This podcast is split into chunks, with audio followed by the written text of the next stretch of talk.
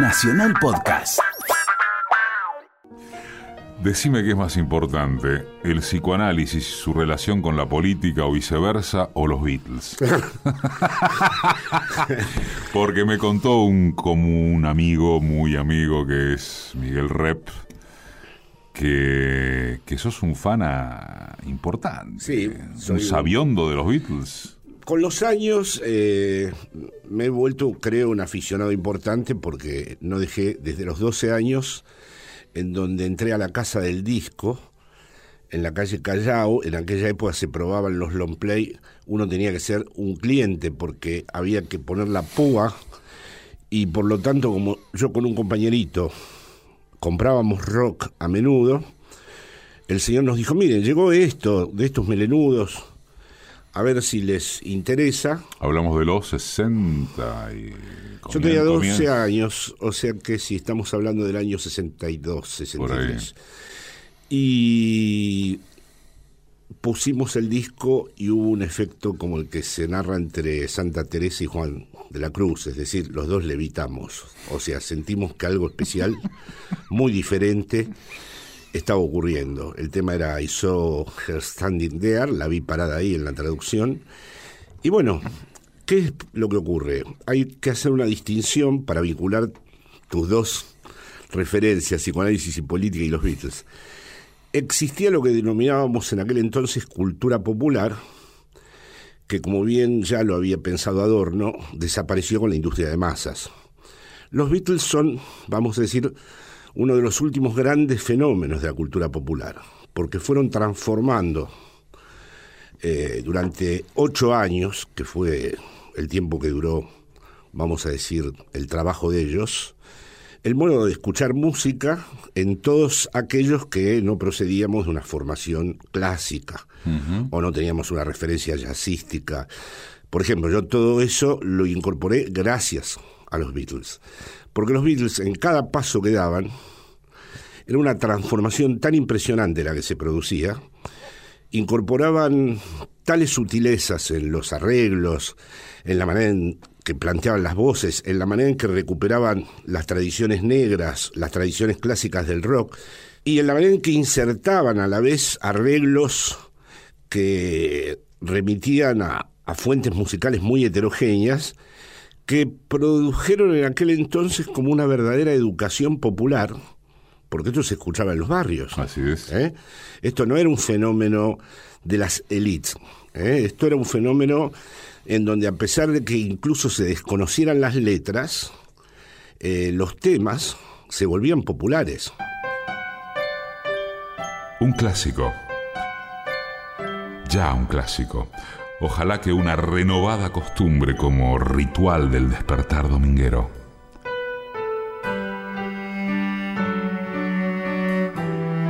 Domingos, 11 a 12, un programa de entrevistas. Decime quién sos vos. Psicoanalista, escritor y un inmenso analista político. Hoy cuenta quién es el ex consejero cultural de la Embajada Argentina en España, Jorge Alemán. Fui al concierto de Paul McCartney en Madrid y me sorprendió ver a los niños de 12, 13 años cantar íntegras las letras porque Paul hace un concierto de tres horas donde el 85% de los temas son Beatles. Arrancó con A Hard Day Night, eh, An- Anochecer de un día agitado, como se llamó la película en aquel entonces, que la gente veía 10 veces seguida, entraba a la sala y se quedaba toda la tarde.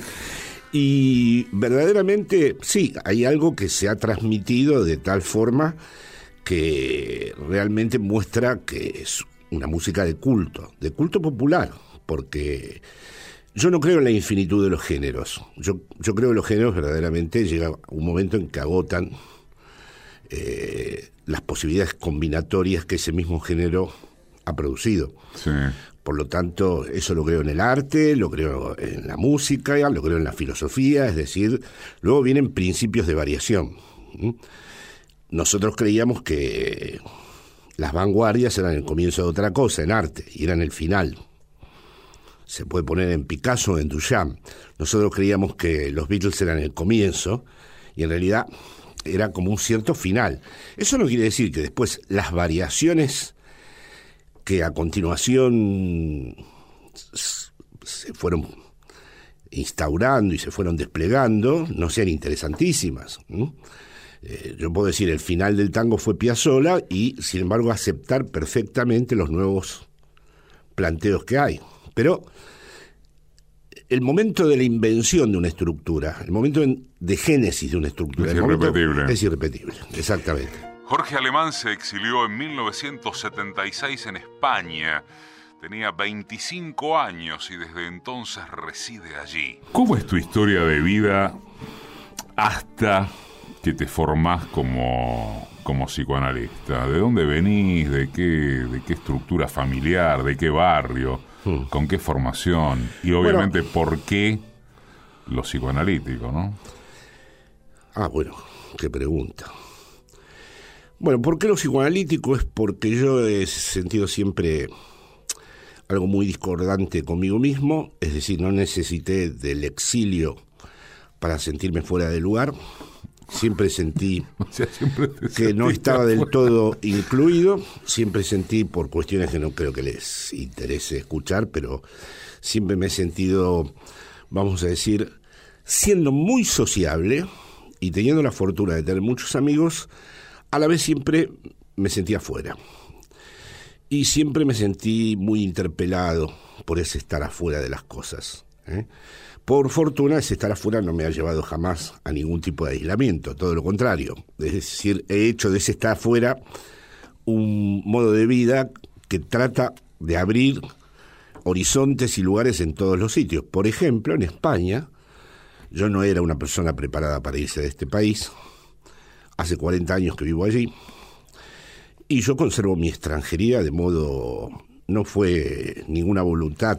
Inclusive en la narrativa y en el gracejo al hablar. Sí, nada, que, ver. nada que ver. No, ni una cosa se te ha pegado en 40 años. No, y sin embargo tengo que decirte sin ninguna veleidad que probablemente sea el argentino más implicado en los asuntos de España. ¿eh? Y estoy en condiciones de discutir España en todos los foros de debate y además he estado muy relacionado ahora con la emergencia de una nueva fuerza política en España.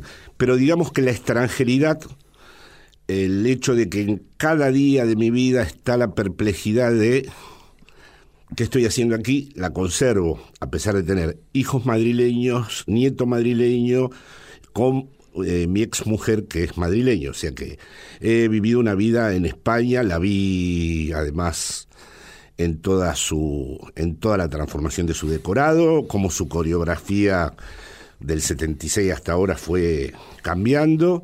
Pero bueno, volviendo a tu pregunta por el psicoanálisis, yo nací en el Hotel Crillon, probablemente mi padre era peronista y tenía que ver con ese hotel. Eso hace que tenga un cierto gusto por no estar en casa, que los hoteles no me resulten extraños, sino al revés. Y luego viví en distintos barrios porque la, la situación económica era oscilante y le debo también a un episodio de violencia muy temprano, a los 14, 15 años en, en Villa Martelli, me pidieron el escudito de fútbol, que era de Boca Junior, bueno, un grupo de muchachos que tenía adelantado el reloj porque pegaban de una manera que no era usual en aquel entonces. Yo me negué a entregar ese escudo y me dieron una gran, gran paliza que quedé al costado de la ruta. Yo vivía en el centro.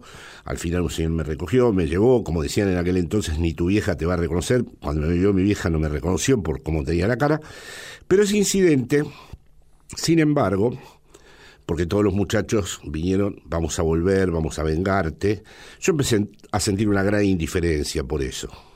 Y me interesó mucho interrogarme sobre por qué pasaban estas cosas. O sea que fue un clic. Sí, me hizo efectivamente, eh, esta es la paradoja que hay a veces en, en las biografías y en las vidas de cada uno, que algo que fue terrible, sin embargo, me mandó a las bibliotecas. O sea, empecé a preguntarme qué era lo que pasaba eh, cómo era que había eh, gusto por la crueldad, por qué la violencia podía ser tan atractiva, eh, qué era lo que se realizaba en eso del ser humano, qué había en el ser humano para que eso se produjera, cómo era la lógica de la constitución de un grupo frente a una víctima propiciatoria, en fin. Eso me llevó a Freud y al psicoanálisis. El interés y la producción intelectual de Jorge Alemán se centraron en sobrepasar la clínica psicoanalítica, apuntando sobre todo al encuentro con la filosofía, a la relación con el arte, la poesía y la teoría política. ¿Por qué te vas?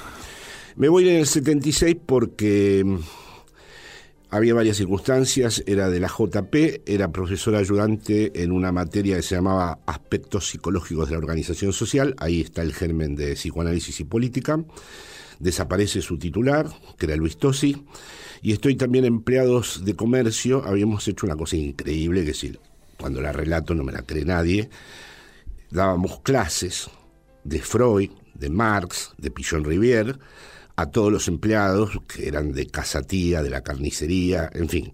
Y llegamos a tener del orden... Era lisérgico. Sí, sí, sí, sí, sí, sí. Entre, entre la Federación de Empleados de Comercio, la Cruz Roja y una parte de ingeniería, más la facultad, aspectos psicológicos de la organización social, que éramos la misma estructura, eh, llegamos a tener un amplio campo de transmisión, muy peligroso. Eh, empezaron a desaparecer compañeros y en el 76 ya tomé la, la opción de, o sea, no, no, no encontré la forma de quedarme. Recién hablabas en la respuesta a la pregunta del origen de tu inquietud psicoanalítica y del episodio que viviste en la casi preadolescencia, de el interés por que el ser humano, que la violencia, que lo sistémico, si se quiere. Y se me ocurre relacionarlo con la necesidad de preguntarte qué es lo que hoy te atrae o, o qué es lo que más te viene atrayendo de la relación capitalismo-violencia, pero eh, sobre todo en lo que tiene que ver con la construcción de la subjetividad de las masas, que es algo que vos laburás hmm. de una manera fenomenal. Hay algunas columnas tuyas en página que son, para mi gusto, descomunales en ese Muchísimas gracias, para mí es un honor este, este comentario viniendo de tu parte. Eh, pero me interesa que lo, que lo desarrolles, ¿no? El, tipo, el tipo de germen, de, de, de subjeto que genera este capitalismo que conocemos. Bueno, eh, hay una mutación del capitalismo, ¿no? Es decir, el botín de guerra del capitalismo actual es la subjetividad. Eh, yo siempre evoco una frase de Margaret Thatcher que evocan otros estudiosos del neoliberalismo, donde ella dice... Lo del método. Sí, la economía es el método, el objetivo es el alma, o cuando ella dijo que su verdadero logro fue Tony Blair, porque le había cambiado la agenda. Pero yendo al plano más concreto, el neoliberalismo ahora sí quiere tocar, y eso ya no es el capitalismo industrial ni el concepto de alienación de cuño marxista, donde había una parte de sí misma extrañada que uno podía a través de una praxis recuperar o a través de una toma de conciencia. No, ahora el neoliberalismo quiere verdaderamente producir subjetividades, crear una especie de hombre nuevo, producir verdaderamente un nuevo punto de partida y es un tipo de subjetividad cis, vinculada sistémicamente a la violencia. Por ejemplo, es una subjetividad que no tiene historia, que cada vez tiene menos recursos eh, simbólicos, que cada vez tiene menos legados y menos herencias en las cuales reconocerse, y que lleva a un nuevo tipo de maldad. Un nuevo tipo de maldad. Sí, a un nuevo tipo de maldad que se podría formular del siguiente modo. Soy capaz de hacerme daño a mí mismo, un severo daño a mí mismo, con tal de perjudicarte. O sea que la pulsión de muerte, vamos a decir que había descrito Freud como un elemento estructural de la civilización contemporánea, ha sabido ser muy bien colonizada por el neoliberalismo. Hasta tal punto que podríamos decir que todos los dispositivos neoliberales ponen al sujeto en un orden de rendimiento que está siempre más allá de sus posibilidades. Siempre. Siempre. Siempre lo empuja a un lugar que va más allá de sí mismo, que viva la experiencia de su propia relación consigo mismo y con los otros en un dispositivo de rendimiento y de supuesta satisfacción, entre comillas, porque no es una satisfacción del placer, estaría, como diría Freud, más allá del principio del placer, en donde sexualidad, trabajo y deporte se amalgaman como, como la matriz de esta exigencia, y eh, estas nuevas figuras, el empresario de sí mismo, el que se hace a sí mismo, el que se tiene que reinventar a través de la crisis. Bueno, por supuesto que todo esto, además, debo decir que va acompañado de los manuales de autoayuda, de los coaches, de los managers, porque necesitan todo el tiempo reforzar este rendimiento imposible, como en realidad eh, esa subjetividad está confrontada a unas exigencias que no puede satisfacer nunca, necesita una y otra vez reforzarse por eso yo digo que así como Max Weber explicó la, relación entre capitalismo y ética protestante, no podríamos entender el neoliberalismo sin la autoayuda, sin yo ya de niño vi el primero que se llamaba Cómo ganar amigos, de Dale Carnegie, pero ahora uno entra en una librería en cualquier lugar del mundo y tiene que preguntar dónde hay algo que no sea autoayuda, porque ha ido devorando además lentamente los distintos géneros. Los tipos empiezan escribiendo sobre los protones y terminan escribiendo un libro sobre cómo vivir con tu suegra. Las novelas tienen siempre en su interior algo en donde le van a enseñar a vivir al sujeto, porque el sujeto ya ha perdido además todas las brújulas, todas las referencias simbólicas, todas las herencias en donde podía ir a vamos a decir, buscar algo. Entonces, cómo ser padre, cómo ser madre, cómo relacionarte con tu hijo, cómo, en fin, todo está bajo este régimen de, producción de narrativas que yo las denomino eh, narrativas de autorrealización de uno mismo, pero que en el fondo esconden una exigencia terrible y aumentan la culpabilidad. El Facebook es Decime quién sos vos programa de radio. Es psicoanalista, es escritor, analista político Jorge Alemán está contando quién es. ¿Tiene retorno todo eso? Perdón por lo maximalista de la pregunta, pero pareciera, que, pareciera que estás describiendo casi o sin el casi una crisis civilizatoria. Sí, bueno, este es el problema, ¿no? En mis libros últimos siempre me hacen esta pregunta porque eh, la cosa se parece a un crimen perfecto. El neoliberalismo da la impresión, como la broma que ha hecho Frederick Jason de que es más fácil concebir el fin del mundo que el fin del capitalismo. Es decir, hay algo donde si esto no encuentra un dique, por eso una izquierda verdadera para mí debe ser conservadora, no en el sentido clásico del término, sino de lo que merece ser conservado, en relación a lo que me has preguntado antes. E, es decir, esto tiene algún tipo de freno de mano, como dice Walter Benjamin, porque ahora ya no se puede pensar en la revolución o en la sociedad utópica, porque es el propio neoliberalismo el que está erosionando todo. La destitución de las autoridades simbólicas, de las figuras del padre, de los colegios, de todo lo que representaba no el poder, sino la autoridad. No la hizo la revuelta, ni el mayo del 68, ni la rebeldía. Es el propio capitalismo el que ya tuvo Marx una epifanía extraordinaria cuando dijo todo lo sólido se desvanecerá en el aire, y se hundirá en las aguas heladas del cálculo egoísta. Lo que pasa es que ahora ya estamos en el periodo donde ese desvanecimiento de lo sólido se consuma y es sustituido por estos nuevos dispositivos que se confirman, porque uno prende la televisión, por ejemplo, Eduardo, y, ve el mismo programa de televisión en todas partes del mundo, es decir, cambiando... Eh, Son satelitales a un modo de producción. Sí, sí, efectivamente, eso, eso está muy bien eh, expresado. Entonces hay una simetría muy grande entre los recursos de los que podríamos disponer, política, amistad, arte, en fin, las experiencias simbólicas que todavía valdrían la pena ser conservadas, aquellas que, que, valdrían la pena para seguir intentando una transmisión que no estuviera capturada, que no fuera apropiable de entrada por estos circuitos de producción de la subjetividad. Bueno, son muy asimétricos con respecto a eh, la expansión transversal, incesante, ilimitada del dispositivo neoliberal. Entonces, este es, vamos a decir, uno de los grandes problemas políticos de todos los proyectos que todavía están tocados por una lógica emancipatoria. Mails a info arroba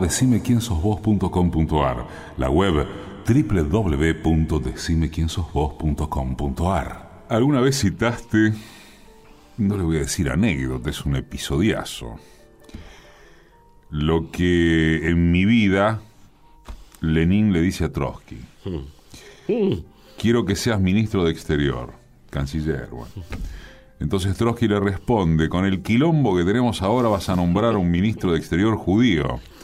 Entonces Lenin le retruca, ¿pero vos te crees que hicimos la revolución para reparar en esa estupidez? Y Trotsky le contesta, la revolución va a terminar con muchas cosas, pero no con la estupidez humana. Pensaba a propósito de esto que estabas relatando, si estamos hablando de una estupidez íncita o sistémica que en este momento se reproduce en el propio neoliberalismo. Hmm. Porque si lo viéramos ontológicamente, el sentido de la vida, es un neoliberalismo estúpido. Y ahí, si ves el tipo de liderazgos que logra promover, hay una especie de crueldad idiota que se está imponiendo, ¿no? Es decir, a excepción de algunas diferencias, los personajes que aparecen como estando al frente, que son irrelevantes tal vez desde un punto de vista estructural, porque el dispositivo los puede sacrificar en cualquier momento si ya no, no valen, ¿no? Pero es verdad que empiezan a mostrar una cierta insustancialidad, una cierta, como si el que tuviera que estar al frente él mismo se revelara como absolutamente inconsistente, eh, como si mostrara que desconoce la historia, desconoce la cultura, desconoce incluso los grandes nudos problemáticos de su propio país, porque finalmente amar un país es eh, asumir la serie de problemas que lo constituyen, ¿no? Y sin embargo, en las nuevas figuras, eh, aparece como una especie de inconsistencia. Estoy pensando en los dos países que mejor conozco, tanto Argentina como España. España, ¿no? Es decir, personas que eh, no tienen nada que decir, nada que construir como discurso.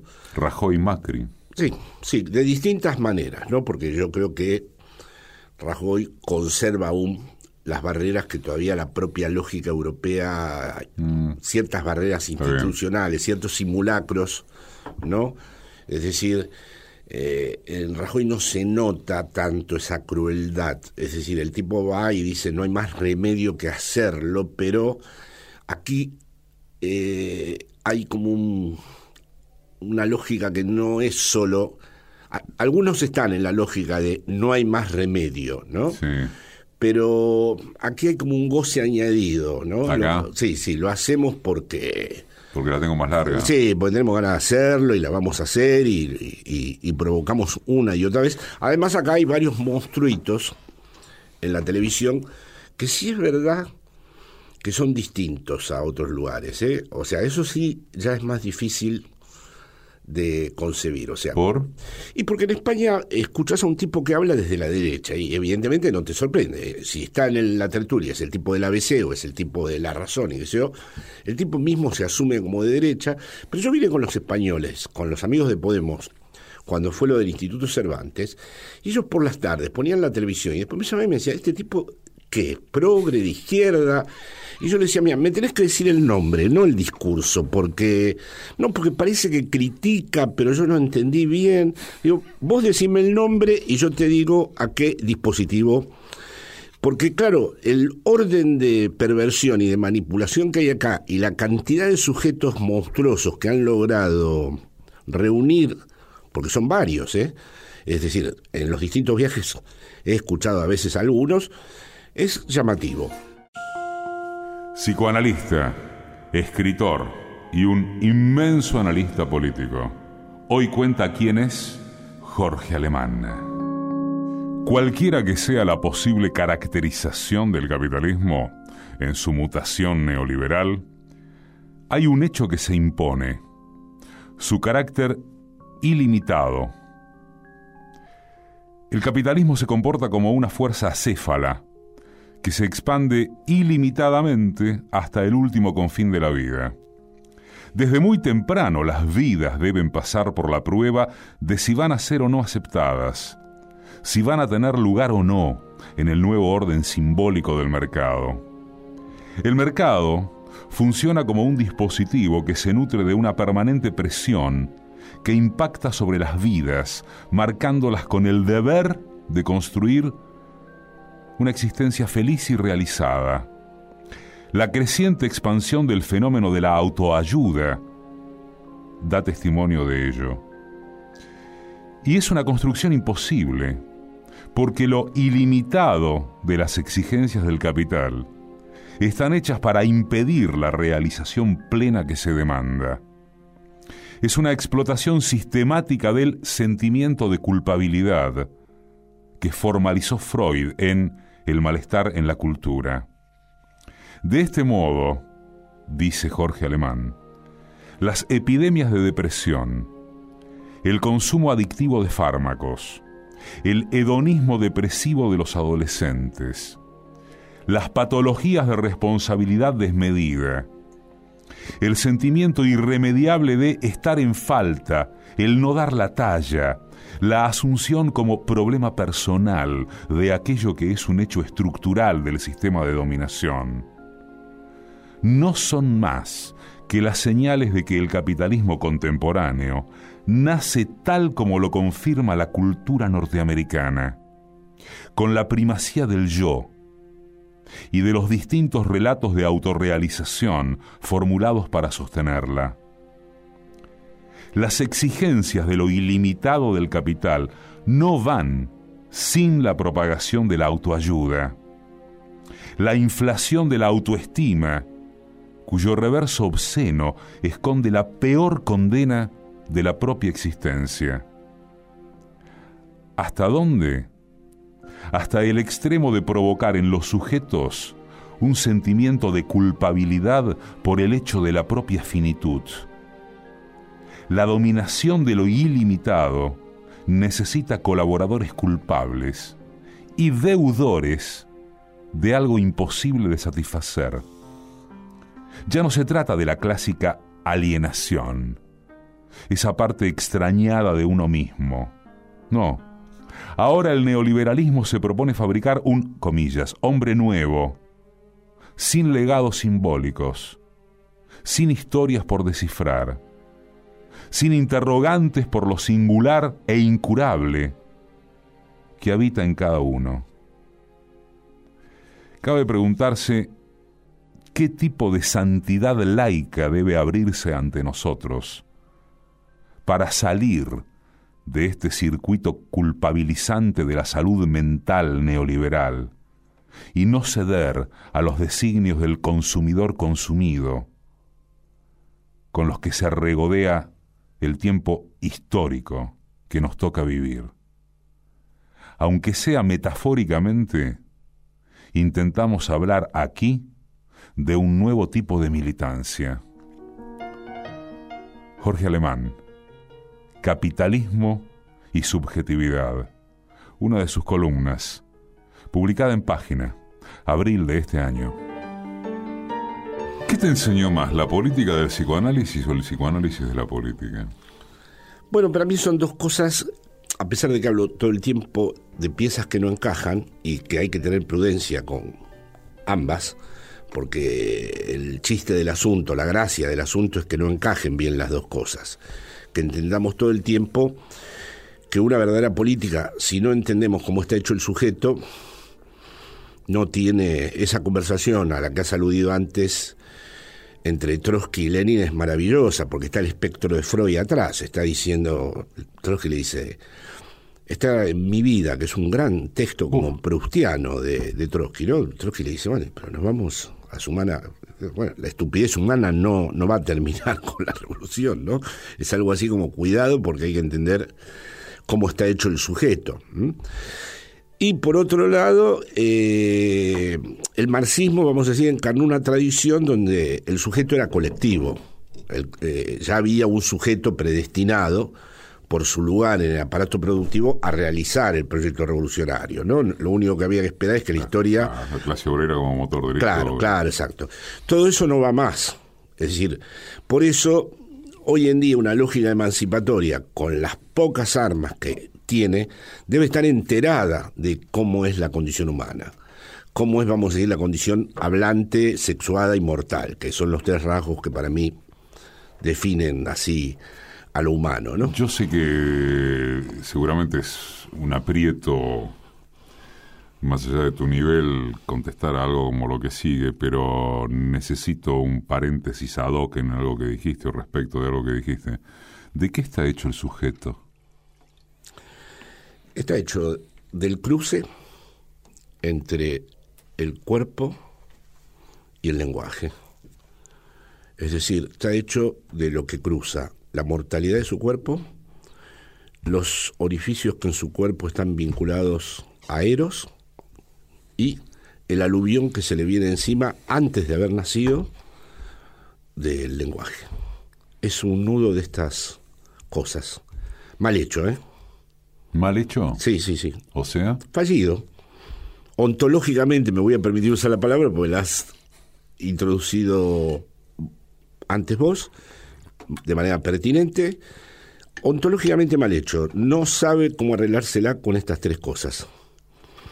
Con el hecho de hablar, con el hecho de morir y con el hecho de que tiene que pasar por la sexualidad. Estas tres cosas no combinan bien.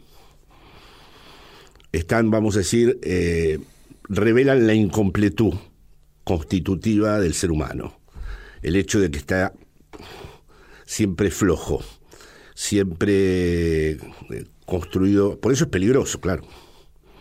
Porque precisamente para tapar estos agujeros, en muchos casos, se asocia o se agrupa para realizar algo que momentáneamente lo libere de estar arrojado a esta condición. ¿no? Y ahí mirás, interviene todo lo que describiste del capitalismo actual. Sí, el capitalismo actual ha entendido esto. El capitalismo actual... ¿Te da la imagen de completud? Sí, sí, sí. Fabrica todo el tiempo a través de objetos, ¿no? Que van a saciar el deseo y inmediatamente que lo sacian vuelve a organizarse el circuito, no lo han saciado. Es como que uno toma un vaso de agua para calmar la sed y aumenta la sed. Alemán es referente de lo que se denominó la izquierda lacaniana. Durante la segunda mitad de los 70 formó parte de la avanzada del psicoanálisis de ese tipo en España y fundó grupos de psicoanálisis y la primera revista lacaniana de Madrid, Serie Psicoanalítica, así se llamó. ¿A la izquierda históricamente se le ha perdido esto? Se le ha perdido esta capacidad de la derecha para de los factores de poder, digamos, pongamos el, rótulo que queramos, se le ha perdido esa, esa capacidad. Vos te vas a acordar mejor que yo de aquello que se decía de los soviéticos, ¿no?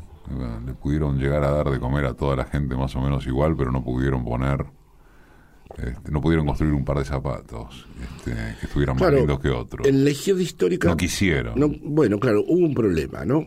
Que es. Eh, está esta expresión de Marx, la satisfacción de las necesidades materiales. Vaya, si no es importante satisfacerlas, ¿no? Es la, es la, es la primera condición, digamos. Sin eso no tenemos nada.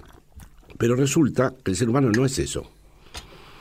Una vez resueltas las necesidades, aparecen todas estas cosas que están vinculadas a tu pregunta de qué es el sujeto, este cruce de lenguaje, cuerpo, muerte, y por lo tanto empieza a estar descontento con las necesidades, quiere otra cosa, necesita de otra cosa, quiere, quiere, quiere ir más lejos de sí.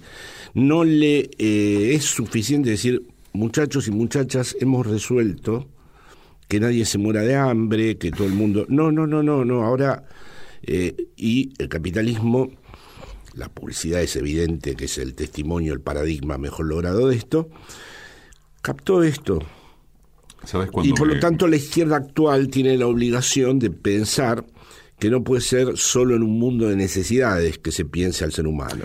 Vos sabés que pensaba, perdón que metí el bocadillo antes de lo que se debía. Eh, pensaba, pensaba, es una cosa, mira la cantidad que se pueden introducir a mí me impresionaba mucho la última vez que, hace poco, ¿eh? que fui a Venezuela, a Caracas, y Chávez les había puesto a los a los pobladores de los de los cerros que rodean Caracas, el cable carril, ¿sí? que los lleva en 14 minutos a la casa, ¿viste?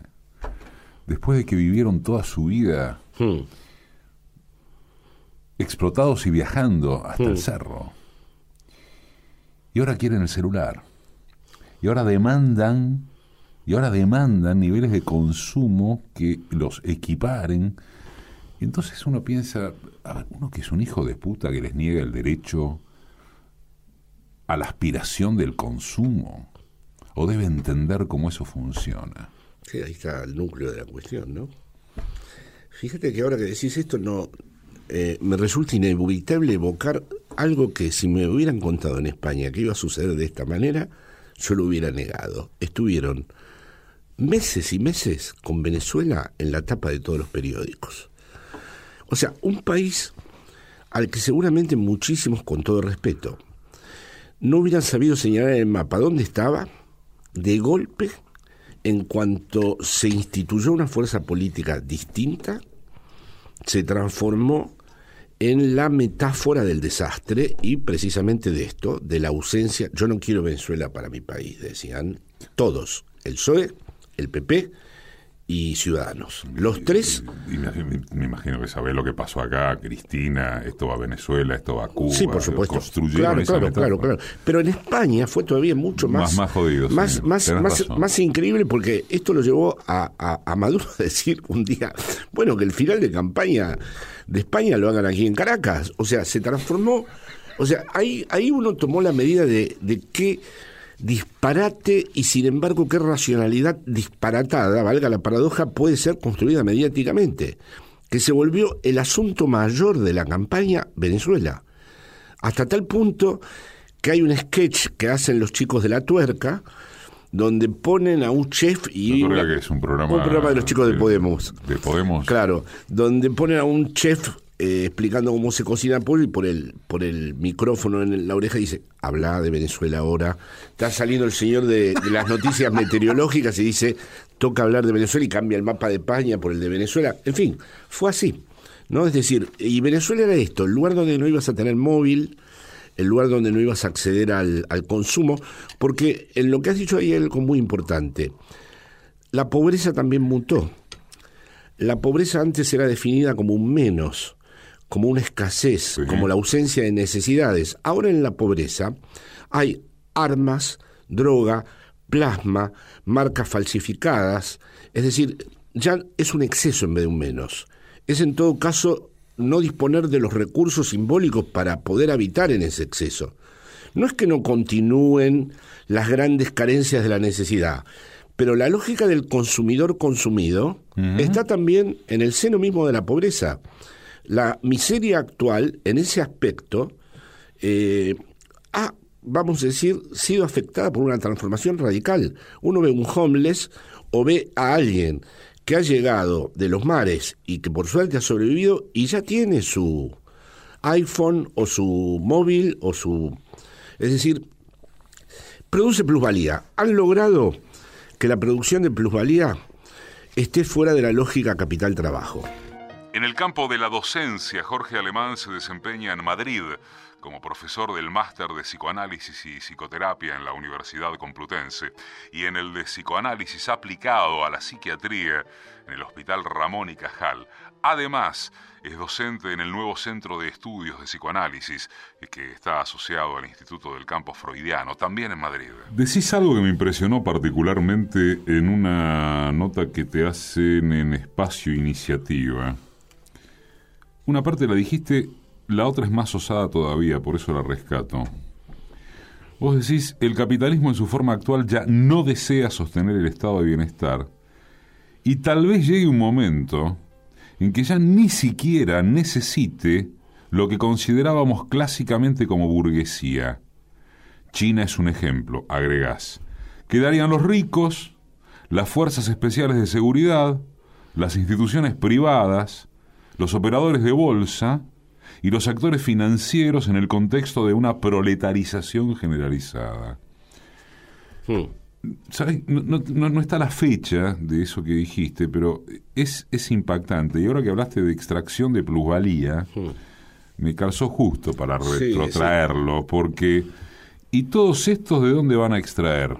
De la explotación y de la obediencia de las sociedades.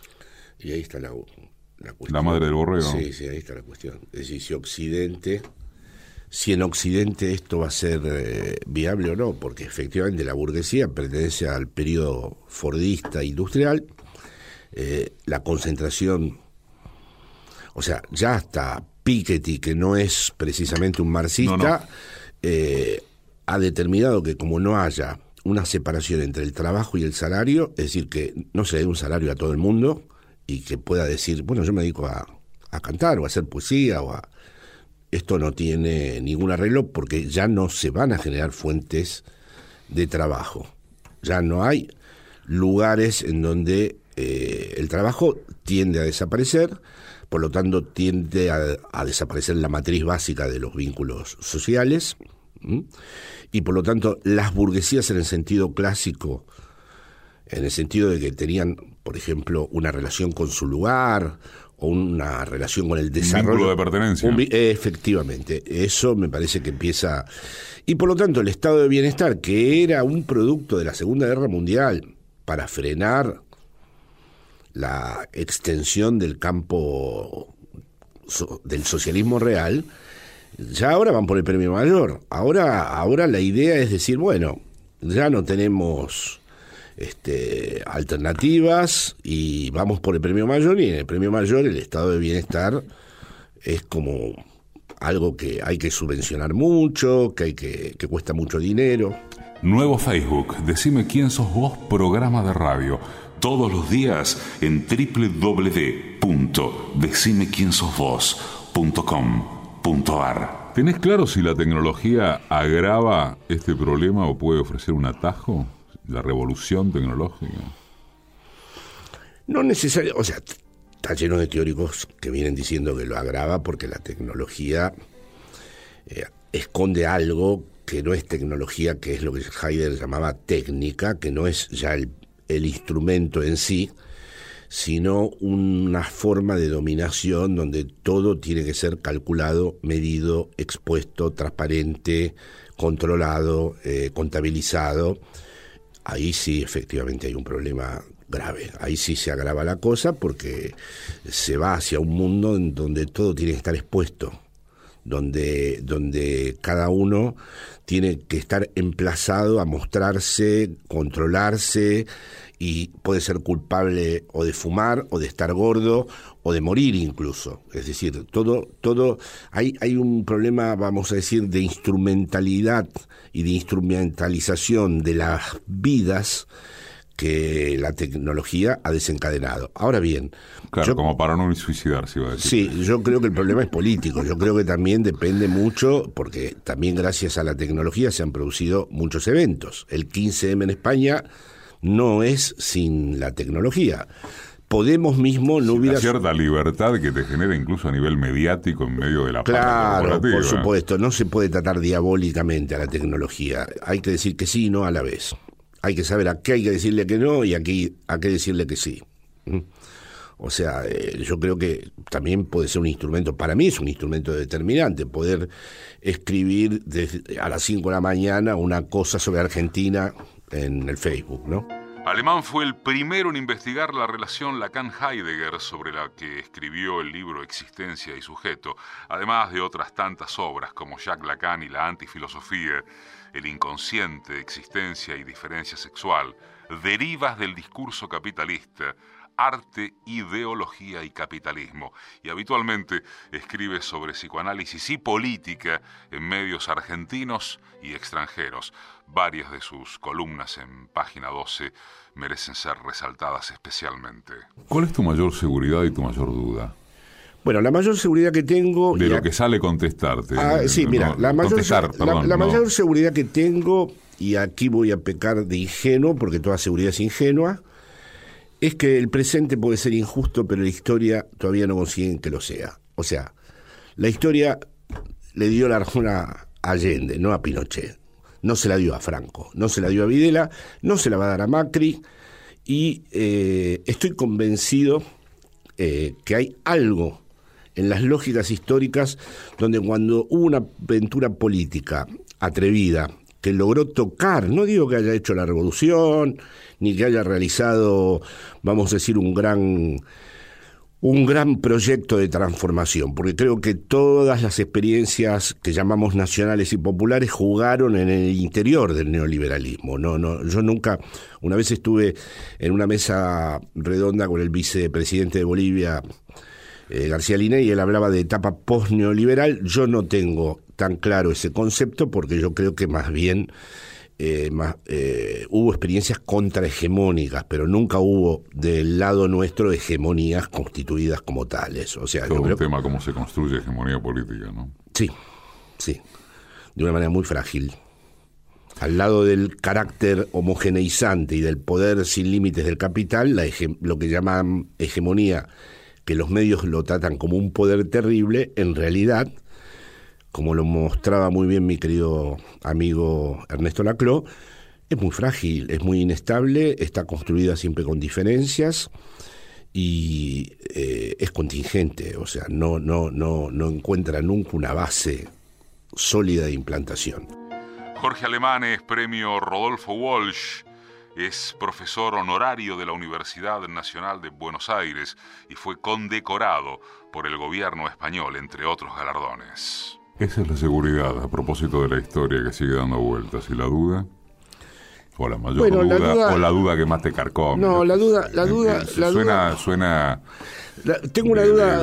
sí, pero. no, no, está muy bien. Sí, la duda que tengo es que hay un, un mito, vamos a decir, ilustrado que introdujo la modernidad, la Revolución Francesa, que es que hay ciertas cosas irreversibles que una vez conquistadas la historia no da marcha atrás. Lo pongo en duda ya. Ahora sí, eh, es decir, que hay una tensión enorme entre lo que dije antes, como verás, de que creo que al final la historia va a revelar lo que estuvo en juego, ¿no? Y que no le va a dar la razón a las cosas que ahora estamos viendo. Y luego, en cambio, tengo el efecto contrario. Es decir. Bueno, pero es dialéctico, ¿no? Sí, sí. Tiene, hay una, ah, es una tensión, pero yo tengo varias de estas cosas que están puestas en tensión, ¿no? A veces pienso y digo, sí, es que tal vez la gente tiende a creer que esto ya no va a poder volver a pasar, ¿no? Esto no va a volver a ocurrir. Bueno, ¿cuál es? ¿En dónde está el lugar que garantiza que ciertas cosas no van a volver a ocurrir? Es decir, esto, esto se me ha en los últimos tiempos acentuado como duda. Es decir, yo sí creí a veces que ciertos actos producían una irreversibilidad, ¿no? Y ahora, tal como vemos, es decir, uno llega, pasaron cuatro meses y parece que fuera otra gente, se dicen cosas que no se decían, eh, de golpe hay una impunidad en el uso de las palabras que de golpe ha encontrado de nuevo. Entonces eh, está el debate y me dicen, no, pero estuvo siempre, lo que pasa es que no se atrevían. O en realidad está apareciendo algo que es diferente. Es decir, todo eso exige una meditación eh, muy seria porque está puesto en tensión algo muy importante. Hasta hace muy poco tiempo, hasta diciembre último, Jorge Alemán fue un orgullo para los argentinos porque fue el consejero cultural de la Embajada Argentina en España. ¿A qué lúcidos sugerís leer? Bueno, ¿de qué? De lo que se te cante contestar, de la actualidad o del, o del futuro, del pasado. Me del sí, no, bueno, yo pienso que eh, siempre, yo creo que Freud y Marx son siempre recomendables, porque ambos eh, descubrieron la manera en que estábamos sobredeterminados por estructuras que no conocemos. Es decir, que el punto de partida, si yo tuviera que hablar con un joven, yo le diría, mira, lo primero que hay que entender es que nos dominan estructuras de las que no tenemos conciencia. Es decir, este es un hecho eh, que a mí me sigue pareciendo extraordinariamente importante. Es decir, el hecho de que uno logre captar, estudiando a estos pensadores, ¿eh? que las estructuras de dominación son invisibles, que no, no, no, no, no, no se muestran de manera patente, que hay formas abstractas incluso de dominación, estructurales, y que uno las desconoce. Y Freud en ese sentido es el que mostró cómo estábamos sobredeterminados por estructuras que no, no estaban al alcance de nuestra conciencia, y Marx, en, en un plano totalmente distinto, haciendo un trabajo enorme, porque su origen filosófico lo llevó a la economía inglesa y de allí pasó, bueno, en fin, ahí es un gigante, ¿no? Eh, supo también pensar cómo eh, la mercancía era una cosa muy misteriosa. No era el objeto que teníamos delante nuestro, sino el resultado de un montón de relaciones que desconocíamos, que incluso los propios productores de esas mercancías desconocían, ¿no? Entonces, mm, dado lo que estamos tratando, porque si no te diría, bueno, hay que leer a Roberto Aro, hay que leer a José Hernández, o hay que leer a, Sarmiento, o hay que leer eh, a César Vallejo, bueno, en fin, eso ya es otro tema. Pero en el tenor de la conversación que estábamos te diría, y me parece que el punto de partida de Freud y Marx es ineludible para alguien que quiera decir, bueno, vale, eh, esto no es como parece que es, cómo se empieza a desentrañar la estructura que rige todo esto. ¿Qué tema hacerle la última pregunta a este muchacho, no? Decime quién sos vos. No, busco dentro mío y hay muchas cosas en donde eh, me desconozco, ¿no? Es decir, que creo que nunca podría del todo mm, decir quién soy, ¿no? Porque hay, hay cosas donde verdaderamente, a pesar de mi edad, de la vejez, que es un naufragio que ya percibo en toda su claridad y bueno, y de muchas cosas, siento adentro de mí que hay cosas donde no sabría muy bien eh, qué responder. Dicho esto, creo que soy un argentino que pertenece de una manera inevitable a la generación de los 70, que lleva todas eh, las marcas, que las ha asumido, que no las exalto, pero tampoco me quiero desconectar de eso ni separarme de eso, que fueron, digamos, eh, elementos que trazaron y determinaron todo mi, mi camino. Jorge Alemán.